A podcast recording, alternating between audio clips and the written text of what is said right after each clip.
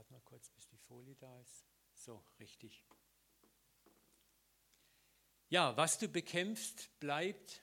Was du liebst, wird überwunden. Die transformierende Kraft der Nächsten und Selbstliebe. Und in dieser Überschrift ist auch schon das Thema drin. Was du bekämpfst, bleibt. Was du liebst, wird überwunden.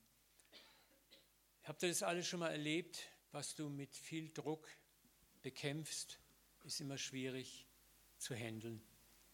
Wenn ich zum Beispiel, ich sage es mal, entschuldigt meine klare Sprache, Scheiß gebaut habe und du kommst auf mich zu und sagst, Uwe, du hast, was passiert dann, wenn du der Uwe wirst? Mal ganz ehrlich. Wir gehen instinktiv automatisch in Deckung. Ob das der andere recht hat oder nicht, ist scheißegal. Wir gehen erstmal in Deckung. Ja? Und dann ist es, der andere kann ja noch so tolle Absichten haben. Ich möchte dir ja nur helfen. Kennen wir das? Ne? Ich meine es ja nur gut mit dir. Ne? Aber schon sind wir mitten in diesem Streit drinnen. Argument gegen Argument. Und das ist das erste Motto, was du bekämpfst, bleibt. Und wir wollen versuchen, in diesen Tagen zu lernen, wie ist Jesus denn mit solchen Umständen umgegangen? Wie hat er kommuniziert? Was können wir lernen daraus? Und das Ganze wird in zwei Richtungen gehen. Einmal meinen Nächsten, denn Transformation, wir sind ja einmal umgeben von Brüdern, Schwestern, Freunden, Bekannten, Familienmitgliedern, die wir gerne ändern möchten. Der andere darf sich immer ändern. Ne? Das ist die eine Front, um die es geht. Ja, wir haben ja auch mit Menschen zu tun. Du musst Kinder erziehen, du hast Leute im Geschäftsleben vielleicht, in deiner Abteilung und so weiter, wo es darum geht, Menschen zur Transformation zu bringen was ja nicht immer negativ ist. Wie machen wir das? Und der zweite Frontverlauf ist ich selber. Ich möchte transformiert werden.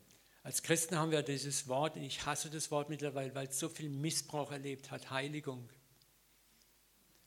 Aber wie, wie können wir transformiert werden, umgewandelt werden, das Ebenbild Christi? Und da ist auch so viel daneben gelaufen in den vergangenen 200 Jahren.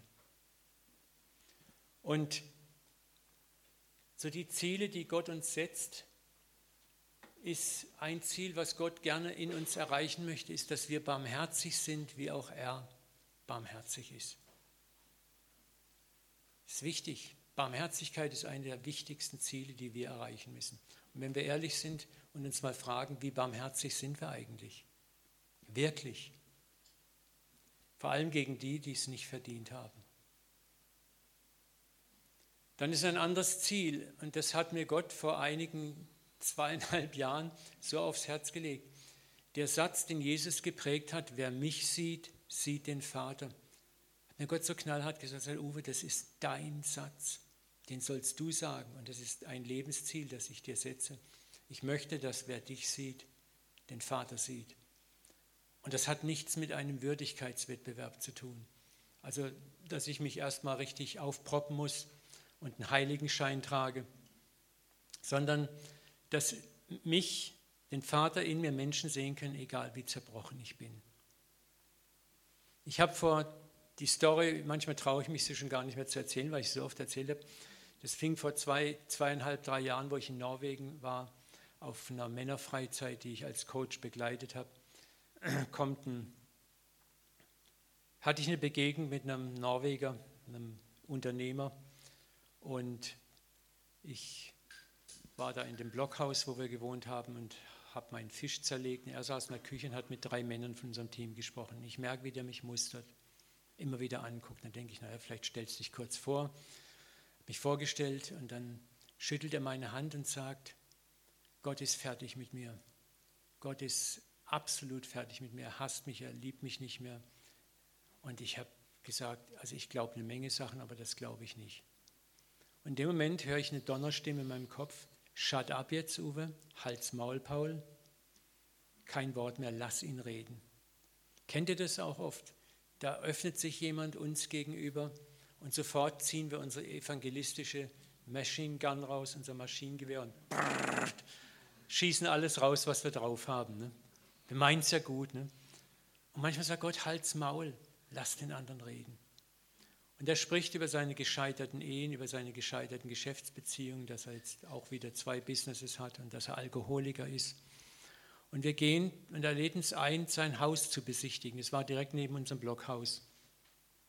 Schönes Haus, toll eingerichtet. Dann landen wir in seiner Bar und wie es bei Alkoholikern üblich ist, gab es dann einen kurzen, aber du bist dem Heiden ein Heiden, dem Griechen ein Grieche. Also haben wir das tapfer runtergeschüttet. Und dann steht er wieder vor mir und sagt, Uwe, Gott ist fertig mit mir. Er hasst mich, er liebt mich nicht mehr. Und dann sagt Gott zu mir, nimm seinen Kopf, und das war ein Bär von einem Mann, küsse ihn auf die Stirn und sag ihm, Papa hat dich lieb, auf Englisch. Ne? Und ich habe echt gezögert, ich habe Schiss gehabt, das war ein Bär von einem Mann, ich habe gedacht, wenn der das falsch versteht. Ne? Und ich habe es gemacht und der bricht weinend in meinen Armen zusammen. Also ich habe den, der lag auf meiner Brust, ich bin bald umgekippt. Ne? Und heult und weint zehn Minuten lang ganz erschütternd. Und ich habe ihn so gehalten und auf einmal kommt sein Kopf hoch, völlig veränderter Gesichtsausdruck, eine Klarheit, ein Strahlen, eine Freude in den Augen. Und ich denke, was ist jetzt los? Und dann guckt er mich an, sagt, Uwe, in dem Moment, wo du den Raum drüben betreten hast, habe ich gespürt, dass du ein ganz besonderer Mensch bist. Deswegen habe ich dich gefragt, was ist dein Beruf? das habe ich am Anfang nicht gesagt, als ich hinkam und mich vorgestellt habe, sagt er, entschuldigend mein Herr, was ist Ihr Beruf? Und ich habe gesagt, ich bin Pastor. Sagt er, ist das wie ein Priester? Sage ich, ja, ich bin ein heiliger Mann. und wie er das sagt, als in dem Moment, wo du den Raum betreten hast, habe ich gespürt, dass du ein ganz besonderer Mensch bist. Deswegen habe ich dich gefragt, was ist dein Beruf? Da habe ich Rotz und Wasser geheult in seinen Armen. Weil das war eine Zeit, wo ich geistlich unten war, wo ich nicht wusste, wo ist oben, wo ist hinten, wo ist vorne. Pastoren erleben das auch mal. Ich war innerlich sehr zerbrochen. Und ich hat, könnt ihr euch vorstellen, ich habe mich auch gewundert, gedacht, was mache ich hier eigentlich auf der Freizeit? Ich als Coach für die Männer. Du hast das Gefühl manchmal, ich kann doch gar nichts geben. Und das ist der Moment, wo Gott dich am meisten gebraucht. Wo du merkst, du hast nichts, er hat alles. Und jetzt betrittst du einen Raum und jemand sagt dir, aus dir strahlt die Herrlichkeit Gottes. Da bist du geflasht. Und das war der Moment, wo Gott mir gesagt hat, Uwe, schau, genau da möchte ich dich hinhaben und möchte, dass du andere Menschen hinführst. Wer mich sieht, sieht den Vater, hat nichts mit deiner aktuellen eigenen persönlichen Würdigkeit zu tun, sondern wenn du zerbrochen bist, sei ehrlich vor mir, sag, ich bin zerbrochen, ich habe es im Moment nicht drauf, sei ehrlich vor mir. Das, was Christoph gestern gesagt hat, komm zum Kreuz mit deinen Lasten, mit deinen Zerbrechlichkeiten, mit deinen Zweifeln, mit deinen Nöten. Sei ehrlich. Und das Kreuz wäscht es weg. Das Kreuz transformiert und Christus kann durch dich strahlen. Andere Menschen sehen dich trotz dieser Zerbrochenheit, sehen sie Christus in dir. Das hat mich so transformiert und verändert. Und das ist das, was ich, jetzt haben wir einen kleinen Ausflug gemacht, was Gott als Ziel mit uns hat. Wer dich sieht, sieht den Vater. Und das Tröstliche ist, es hat nichts mit, ich muss so und so würdig werden, dann vielleicht, sondern nicht würdig sollst du werden, sondern ehrlich über deinen Zustand. Ehrlich. Und dann kommst du zum Papa, und das werden wir diese Tage wieder und wieder hören. Du kommst so, wie du bist, zu ihm. So wie ich bin, komme ich zu dir, ohne alle Zier, dieses alte Kirchenlied. Aber das ist ein Ziel. Und dann sagt Paulus, wir alle aber spiegeln mit unverhülltem Angesicht die Herrlichkeit des Herrn wieder und werden umgewandelt in dasselbe Bild. Von Herrlichkeit zu Herrlichkeit, nämlich vom Geist des Herrn. Das liest man auch so weg. Aber wenn man den Satz mal richtig liest, ich habe jetzt mal was Weißen legen, wir lesen nur das Weiße. Wir alle werden umgewandelt in dasselbe Bild von des Herrn Geist. Wow. Wer wandelt dich um? Du? Des Herrn Geist wandelt dich um. Und was sagt Paulus noch von Herrlichkeit zu Herrlichkeit? Was ist das? Prozess. Das Leben ist kein Marathon, sondern äh, kein Sprint, sondern ein Marathon. Amen. Und die Frage, die wir uns jetzt stellen, ist, wie setzen wir dieses geistliche Wachstum um an uns selber und am nächsten? Und die Antwort ist, was du bekämpfst, bleibt. Was du liebst, wird überwunden. Wenn du deinen lieben Nächsten lieben lernst und mit göttlicher, geistlicher Liebe liebst, wirst du ihn auch transformieren. Und der nächste Schritt ist, wenn du dich selber lieben lernst und begreifst, wie sehr Gott dich liebt, wirst du dich auch transformieren und verändern. Wenn du dich hasst und ablehnst und verachtest eigentlich für das, was du immer noch nicht bist, wirst du keinen Schritt weiterkommen. Oder bestenfalls ein alter Heuchler oder ein mürrischer Griesgram werden. Nietzsche hat nicht Unrecht gehabt, dass er gesagt hat, die Christen sollten erlöster aussehen. Aber wenn wir einigermaßen ehrlich sind, ist es oft ein Krampf, geistiges Wachstum praktisch umzusetzen.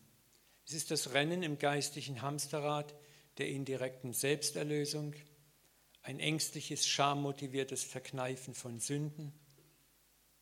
Dann gibt es diese heroischen Appelle, bet mir, lies mir deine Bibel, gib mir Zeugnis. Und da hatte ich neulich mal so einen, in der Predigt einen interessanten Satz gehört. Da kommt die Tochter des Pastors nach Hause zu ihrem 15-jährigen Bruder und der Bruder fragt sie, wie war der Gottesdienst und die Predigt? Und sie antwortet wie immer, Gott ist gut, du nicht, versuch es härter.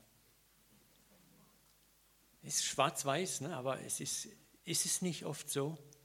Sind nicht oft viele Appelle, die an uns herangetragen werden, Gott ist gut, du nicht, versuch es noch härter. Und du stehst da und sagst, jetzt kann ich ja nicht sagen Nein, sondern mich ein schlechter Christ. Mit zusammengebissen Zähnen sage ich Ja, ich versuche es noch härter. Und du setzt deine Maske auf und tust so, als ob.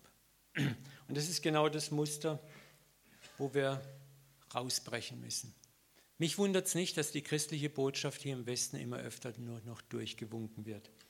Wisst ihr, weil die Menschen sehen uns und die Frage ist, was sehen sie in uns denn wirklich? Was ich auch oft erlebe, das Evangelium ist schön die ersten fünf Minuten, wo du es hörst. Und dann wird es Kleingedruckte nachgereicht. Das Ja-Aber-Evangelium. Gott liebt dich, aber. Du bist erlöst, aber. Ja, Gott ist schon für dich, aber. Kennst du das? Das ist das Ja-Aber-Evangelium.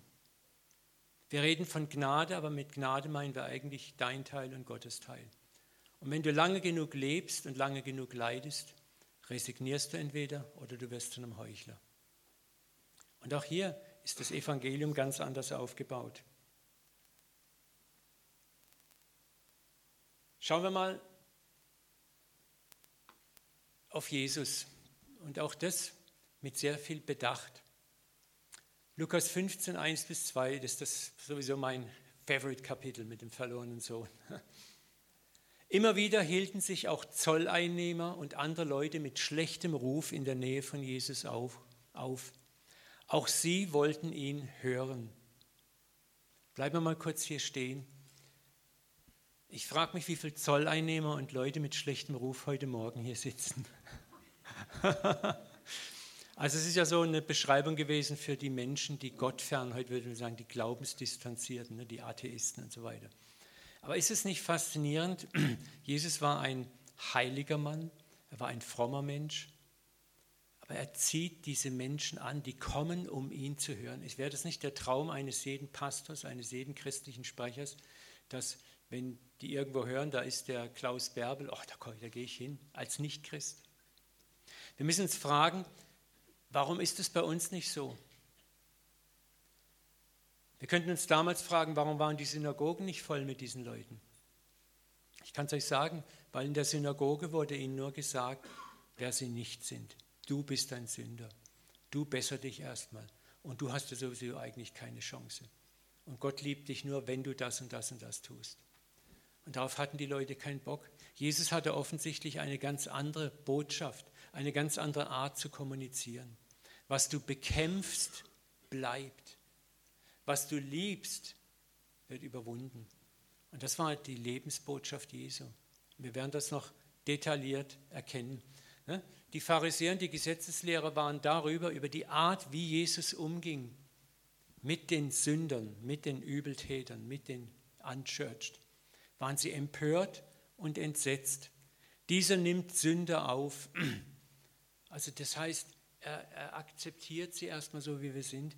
Der ist mit denen verdächtigerweise sehr, sehr eng zusammen. Und er isst sogar mit ihnen.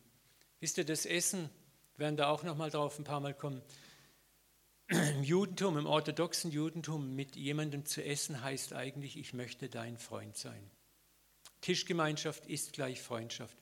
Ich habe hier in Karlsruhe gute Freundschaft mit einem orthodoxen Rabbiner und der hat mir das mal erklärt.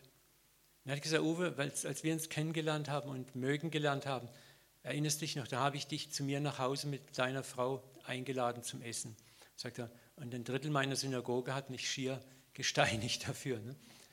Das sind orthodoxe Juden, weil sie gesagt haben, wie kannst du einen Gaien, einen Heiden einladen zu dir an den Tisch und damit drückst du eigentlich aus, du bist sein Freund. Ne?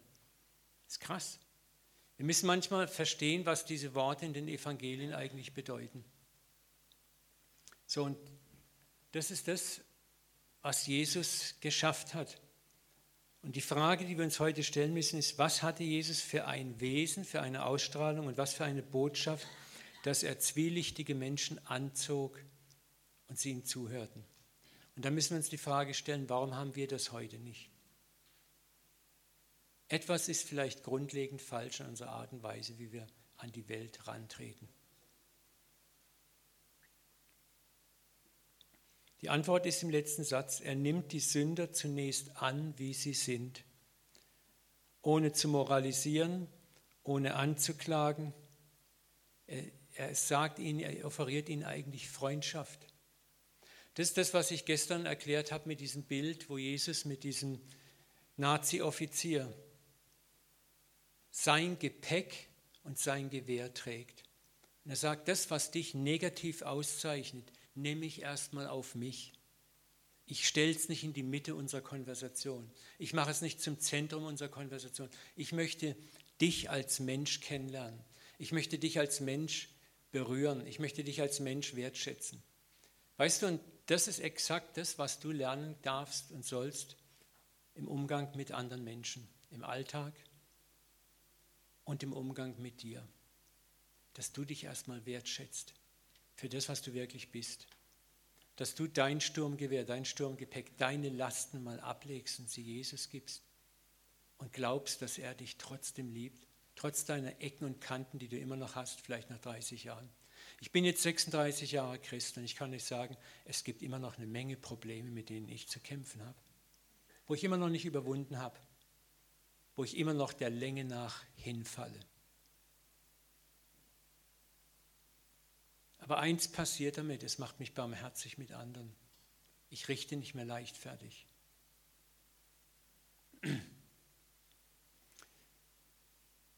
So, und da ist kein Kampf, kein Krampf im Umgang Jesu mit den Sündern. Da ist zunächst mal nur wertschätzende Annahme und Liebe. Und diese Annahme und Liebe ist es, die den anderen transformiert. Schau mal, was sagt Jesus? Kommt her zu mir alle, die ihr mühselig und beladen seid.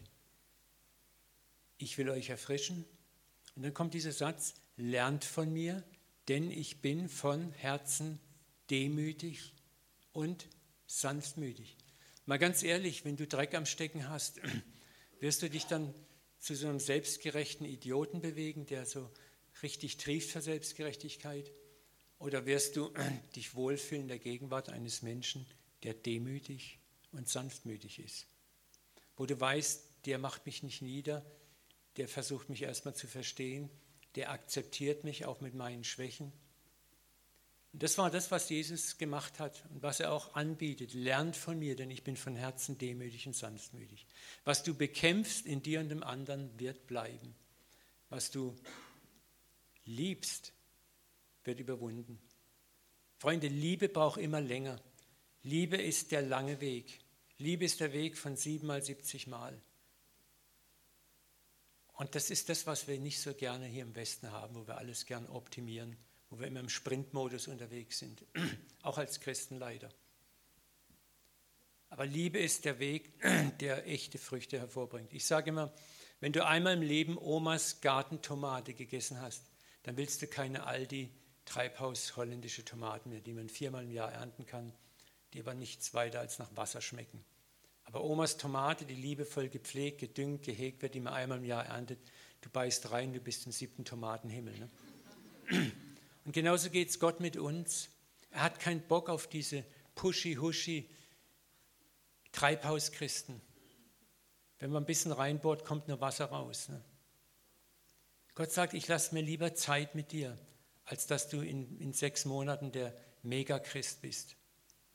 Und so viele Selbsthilfebücher, mittlerweile auch im christlichen Bereich, gehen in die Richtung. In sechs Monaten zum geisterfüllten Christ, in drei Monaten das. Noch mehr, noch schneller, noch größer. Wir müssen wieder lernen, in Prozessen zu leben. Das ist das, was Christoph gestern gesagt hat. Wenn du überwinden möchtest, wie? Dann kommt sofort die Frage, ja, wie, wie, wie?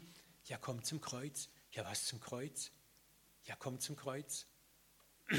Wisst ihr, wo ich am meisten überwunden habe?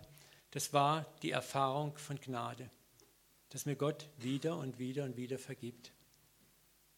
Und wie habe ich das erfahren? Indem er mich wieder und wieder segnet, obwohl ich es immer noch nicht drauf habe. Dass er mich gesegnet hat in Situationen, wo ich nach meinem Geschmack vom Glauben her richtig so war. Und er sagt, ich zeige dir, dass ich dich liebe. Und wisst ihr, was das mit mir anstellt? Es zerbricht die Kraft der Sünde in mir mit der Zeit. Es ist ein Prozess. Aber mit der Zeit wird die Kraft der Sünde zerbrochen. Und deswegen spricht Jesus davon, dass wir nicht siebenmal, sondern siebenmal, siebzigmal vergeben sollen. Und das Schöne ist, er erwartet es nicht nur von uns, sondern er sagt, genau diese Gnade biete ich dir, mein Kind, auch an. Siebenmal, siebzigmal pro Tag, pro Fall ist 490 Mal. Wow.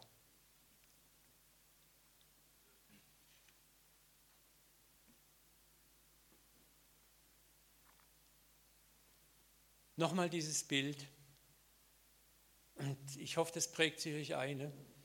Wenn du mit jemandem im Gespräch bist, wenn du mit jemandem unterwegs bist und du siehst Fehler und Schwächen und Sünden, dann nimm sie auf dich und sag, das soll jetzt nicht in der Mitte zwischen uns stehen. Das soll nicht das Gesprächsthema Nummer eins sehen, sondern ich möchte dich sehen. Ich habe es gestern nochmal erklärt und ich werde mich oft wiederholen.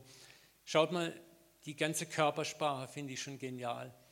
Der Mann wirkt relativ entspannt. Er ist nicht in einer Abwehrhaltung. So, hab Acht, was, was knallt mir Jesus jetzt um die Ohren?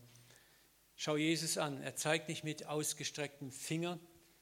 Also ich finde es toll. Ich habe viel äh, Training gehabt. Ich war IT-Leiter bei der Allianz der Marketing, Versicherungs AG. Und da hat man auch sehr viel nonverbale Kommunikation gelernt. Das ist interessant, wenn du mit jemandem sprichst, dann machst du nicht so, sondern so. Die offene Hand zeigen. Ne? Und es ist so toll hier, diese nonverbale Kommunikation. Auch Jesus ist entspannt, nicht konfrontativ.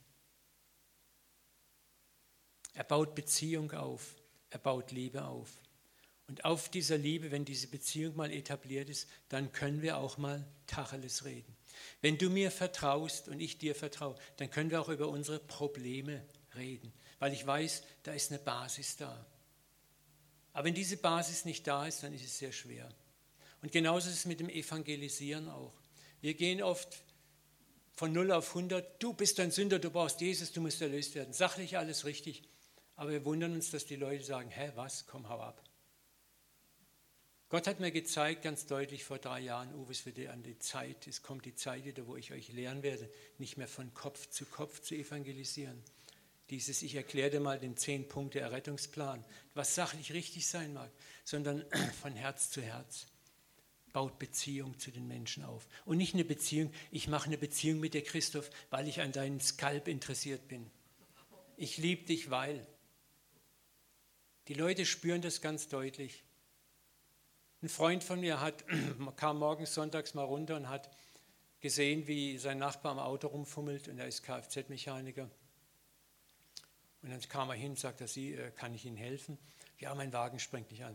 Er sagt, mit einem Blick habe ich gesehen, das eine Zündkabel war locker, habe es festgesteckt, Wagen sprang an, Nachbar ist überschwänglich freudig, bedankt sich.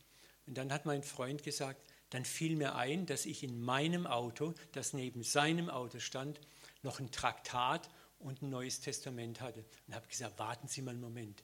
Schließt die Tür auf, holt es raus und sagt, das wollte ich Ihnen geben. Und der Nachbar guckt das Neue Testament an, das Traktat und sagt, ach so, deshalb haben sie mir geholfen. Autsch. Merkt ihr was? Die Leute sind nicht Opfer, die wir abschießen müssen. Es sind Menschen, die wir lieben sollen. Bedingungslos heißt, und wenn er mir nicht zuhört, ist doch auch egal. Ich liebe um der Liebe willen. Mutter Teresa hat mal gesagt, ich dachte am Anfang, ich muss jeden Menschen bekehren, bis mir Gott gezeigt hat, ich soll jeden Menschen lieben und seine Liebe bekehrt, wen er will und wann er will. Und da ist was dran. Liebe erstmal. Herz-zu-Herz-Beziehungen, authentische Beziehungen bauen in deiner Nachbarschaft, in deiner Schule. Und das ist das, was du bekämpfst, bleibt. Was du liebst, wird überwunden. Wenn du liebst, dann werden Menschen irgendwann sagen, wer bist du um Himmels Willen? Du bist so anders. Weißt du, wenn du dann erzählst von Jesus, vom Kreuz, vom Tod, von Stellvertreter Sühne, dann hat es einen ganz anderen Geschmack, einen ganz anderen Klang. Dann fällt das Wort auf fruchtbaren, vorbereiteten Boden. Und darum geht's.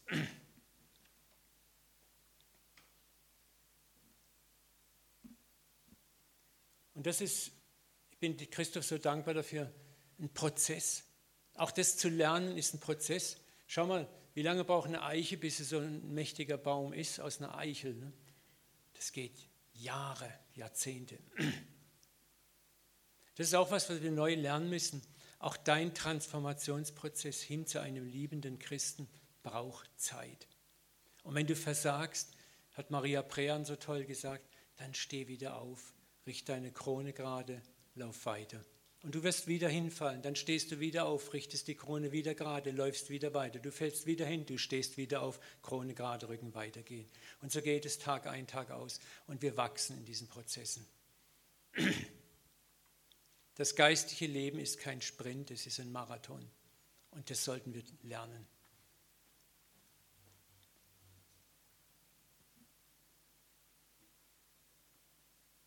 Wisst ihr, anstatt in einer stolzen, verbissenen christlichen Siegermentalität auf die Schwachen herabzuhauen oder sich zu erheben, dass der andere sich nicht so reingibt wie ich, sollten wir lernen, was es heißt, einer trage des anderen Last, so werdet ihr das Gesetz Christi erfüllen. Das ist das, was Jesus gemacht hat. Ich trage deine Last. Ich trage deine Last. Oder was Jesus zu Petrus sagt, wenn du der einst zurechtgekommen bist, wo Petrus seinen Verrat prophezeit, wenn du der einst zurechtgekommen bist, mein Lieber, dann stärke deine Brüder. Wisst ihr, wir alle müssen erstmal fallen, auf die Schnauze fallen. Dann müssen wir Gnade erfahren. Dann müssen wir erfahren, dass nicht wir sind, sondern er es ist, der uns vollendet. Und dann sind wir in der Lage, die Schwestern und die Brüder zu stärken dann erschlagen wir sie nicht mehr mit klugen Ratschlägen, sondern mit Liebe. Das ist so paradox und das ist die Wahrheit. Ne? Ich möchte euch einen Satz von Mike Giaconelli mal nahebringen. Geistiges Wachstum kann nicht nur auf ein paar geistig-mechanistische Abläufe reduziert werden. Geistiges Wachstum beginnt mit Sehnsucht und nicht mit Schuldgefühlen, mit Leidenschaft und nicht, nicht mit sterilen mechanischen Abläufen, mit aufrichtiger Verzweiflung über die eigene Schwäche und nicht mit eiserner Selbstdisziplin und Pflichten. Er sagt, geistiges Wachstum ist zu einer Industrie geworden, zu einer Reihe von Formeln, Lernprogrammen, Curriculums und Büchern, die, wenn man sie exakt befolgt, schnell Reife und Tiefe versprechen. Und oft sind die Zutaten dieselbe, mehr Gebet, mehr Bibellesen, mehr Dienst, mehr Gemeinschaft. Aber wenn wir das alles, was ja nicht falsch ist, nur tun, um ein Ziel zu erreichen und unser Herz bleibt leer, dann funktioniert das nicht.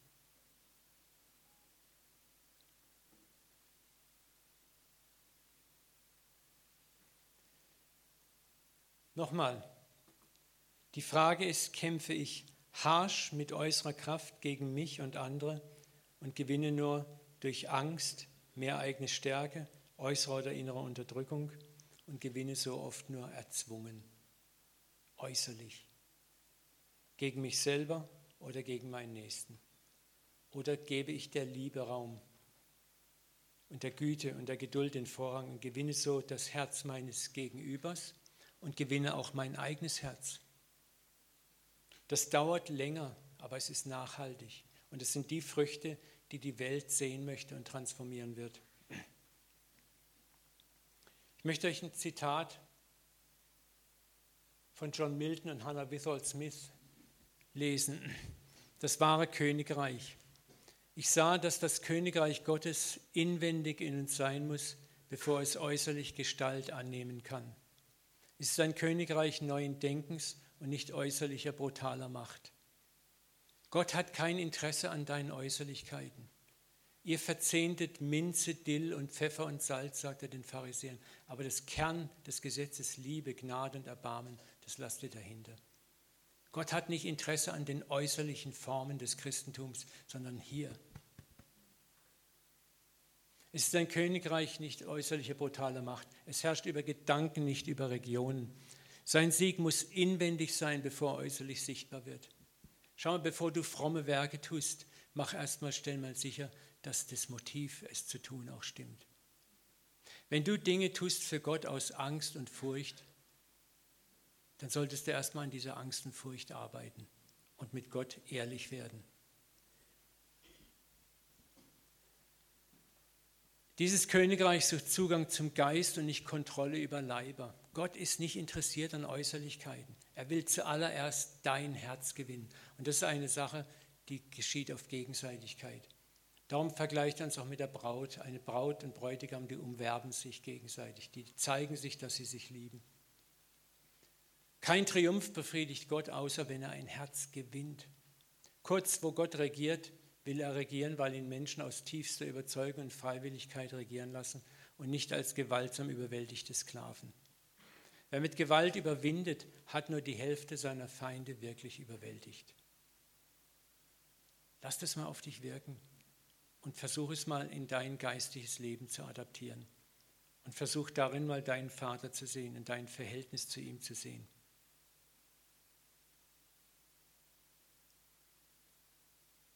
Gott ist an deinem Herz interessiert. Zu aller, aller, aller, allererst. Ich frage mich oft, gerade neulich in der Seelsorge hat mir ein junger Mann gesagt, Uwe, ich tue so vieles nur aus Angst vor Gott. Ich so, hey, ich finde es ganz toll, dass du zunächst mal darüber ehrlich bist. Das ist schon die Hälfte vom Sieg. Sage ich, und jetzt nimm diese Angst und bring sie vor Gott hin und sag, schau, ich habe die falsche Motivation. Hilf mir, zeig mir, dass ich keine Angst vor dir haben muss. Furcht ist nicht in der Liebe. Die wahre Liebe treibt alle Furcht aus. So, das heißt, es ist nicht nur ein Satz, den wir uns um die Ohren hauen lassen müssen, sondern das ist ein Satz, wo ich selber sage, Papa, ich verstehe es manchmal nicht. Ich verstehe nicht, dass du mich liebst. Ich bin ein Mensch und mir, mir reicht es nicht, das theoretisch zu lesen und zu hören. Ich muss es erfahren. Schmecket und sehet, wie freundlich der Herr ist. Also was sagt Gott? schlägt von mir runter wie von einem Zehner Softeis. Also sage ich Gott, spürbar, fühlbar, messbar, zeig mir, dass du mich liebst. Ich bete jeden Tag um Zeichen seiner Gnade, die ich fassen, greifen, spüren, messen kann. Früher hat man mir gesagt, Uwe, das ist ungeistlich. Das ist nicht geistlich. Im Geist, da können wir alles und scheiß drauf. Ich möchte ihn erfahren und er weiß es. Er weiß es, er möchte, dass du ihn erfährst. Und ich möchte heute Mut zu sprechen. Wenn du strugglest mit deiner Liebe zu ihm, strugglest auch mit dem Gefühl, liebt er mich wirklich, dann bitte ihn doch einfach und sag, Papa, zeig mir es, spürbar, fühlbar, messbar. So wie ich es verstehen kann. Schau mal, wenn du ein Kind hast und Kinder hast, das ist doch, was Jesus sagt. Wenn ein Kind, dein Kind zu dir kommt und bittet um ein Stück Brot, dann gibst du doch nicht ihm einen Stein und sagst, du musst halt im Glauben annehmen, dass das Brot ist. Ne? So, so Sachen lassen wir als von uns. Ne? Dein Kind, wow, du gibst ihm doch alles, um zu zeigen, hey, ich liebe dich. Was mache ich für Salters und Kopfstände, um meine Enkelin zu zeigen, dass ich sie lieb habe? Und wenn nur das kleinste Lächeln kommt, dann, oh, dann bin ich blown away. Wow. Und das möchte ich euch ermutigen. Dieses Prinzip ist so, so wichtig. Gott möchte, dass du ihn erfährst. Und nur wenn du ihn erfahren hast, dann wirst du transformiert werden. Ich möchte dich nochmal bitten, mach mal für einen Moment die Augen zu und frag dich, Warum tue ich für Gott, was ich tue oder tue es nicht? Was ist mein Motiv? Was ist dein Motiv, sonntags in den Gottesdienst zu gehen? Was ist dein Motiv, in den Hauskreis zu gehen? Was ist dein Motiv, Bibel zu lesen, zu beten? Aber mal ganz ehrlich, Zeugnis geben. Also warum tust du es nicht? Tust du es aus Liebe oder ist oft die Furcht vor Strafe und vor Konsequenzen da?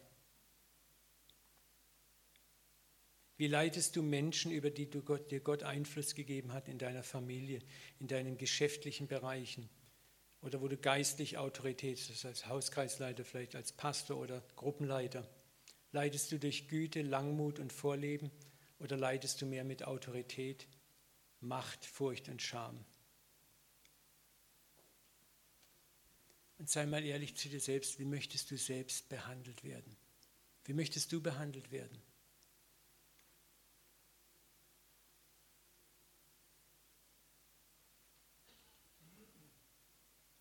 Unser Konferenzmotto beinhaltet diesen Kern des Evangeliums, den wir in der Christenheit weiträumig umgangen haben, nämlich die Bergpredigt. Wisst ihr, wir haben uns auf enorme Nebenkriegsschauplätze, da haben wir uns spezialisiert. Aber die Bergpredigt ging mir früher auch so, ich sage, Jesus, du hast einen schwachen Moment gehabt, Feindesliebe zu Sachen.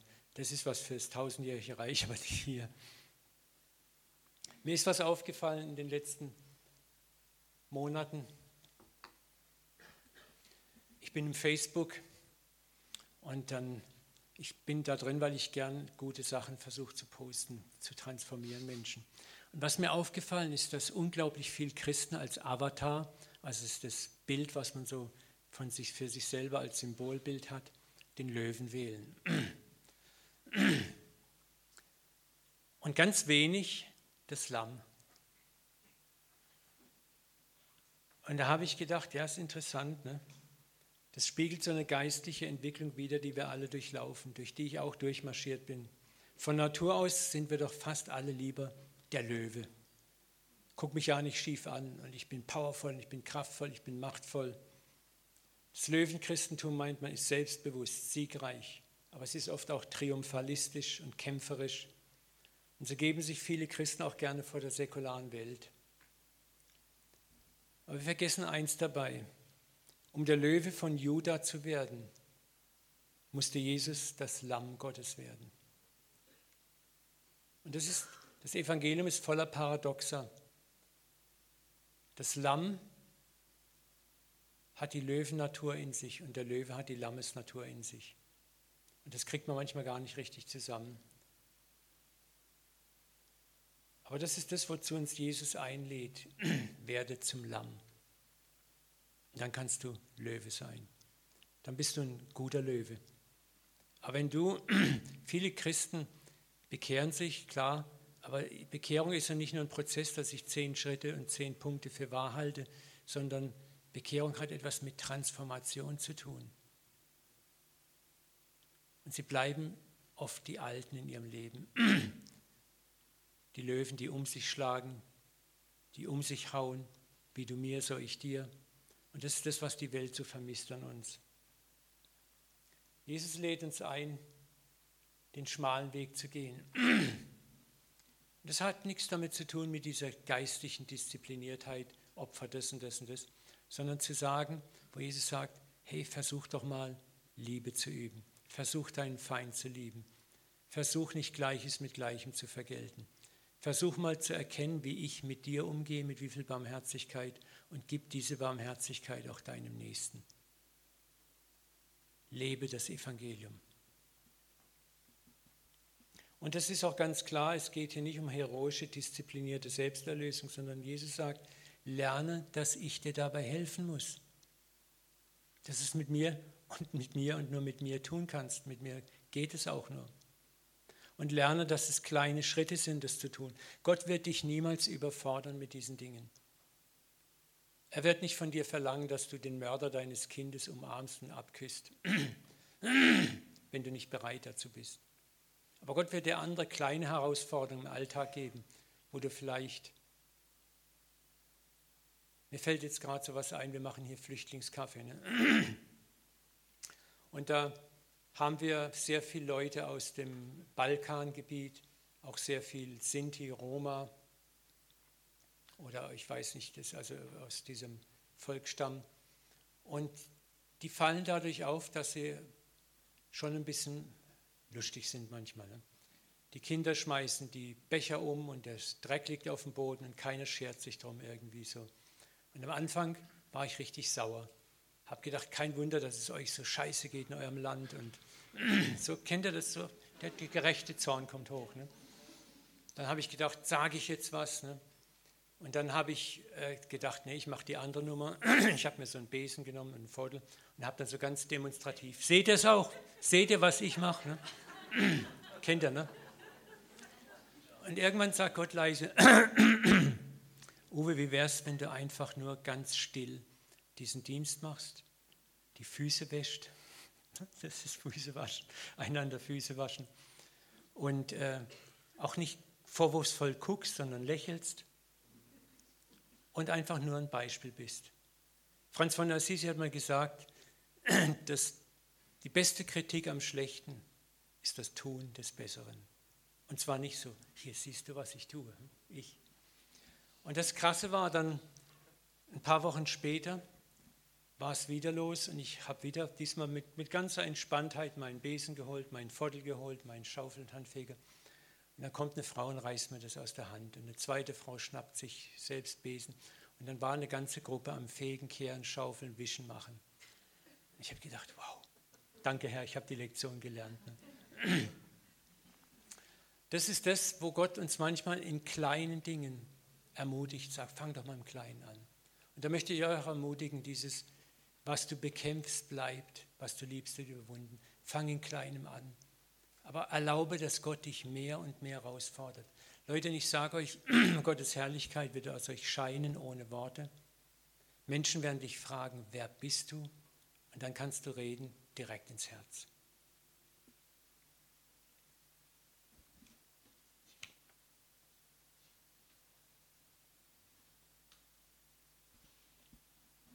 Jesus weiß, wie schwer es ist, da zu wachsen Guck mal, da heißt es im Hebräerbrief ja auch, deswegen muss er seinen Geschwistern jeder Hinsicht gleich werden.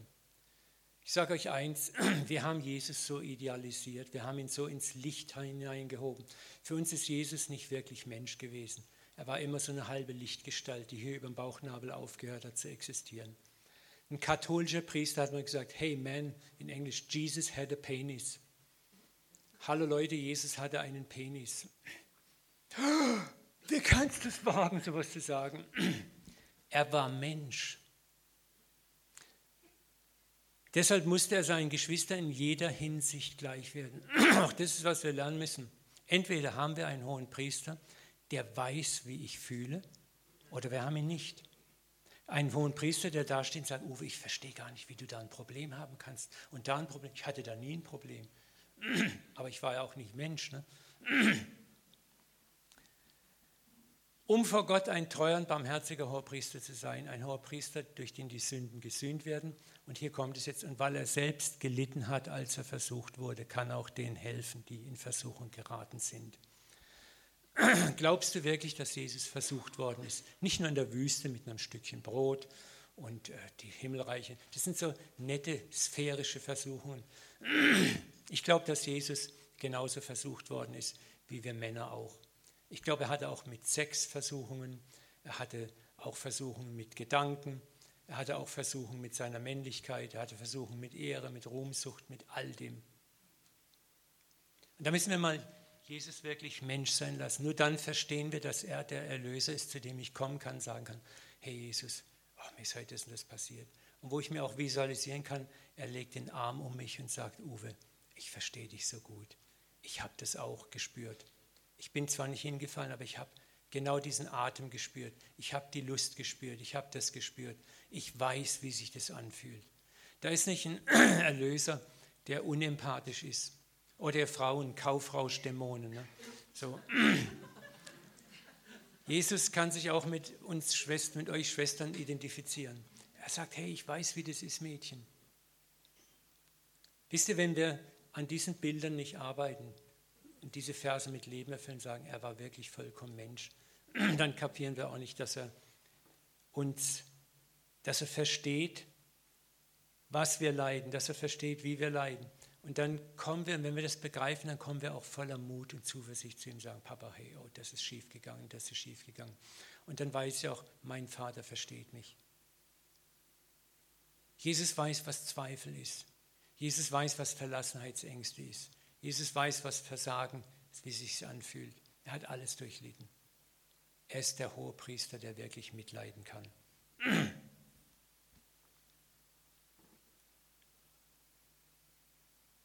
Nochmal, was du bekämpfst, bleibt, was du liebst, wird überwunden. Und der Kampfplatz bist du selbst und dein Nächster. Wie gehst du mit dir selber um? Wie gehst du mit deinem Nächsten um? Ich würde sagen, wir machen hier kurz fünf Minuten Pipi und Kaffeebecherpause, zehn Minuten und dann geht es weiter. Ist das okay für euch?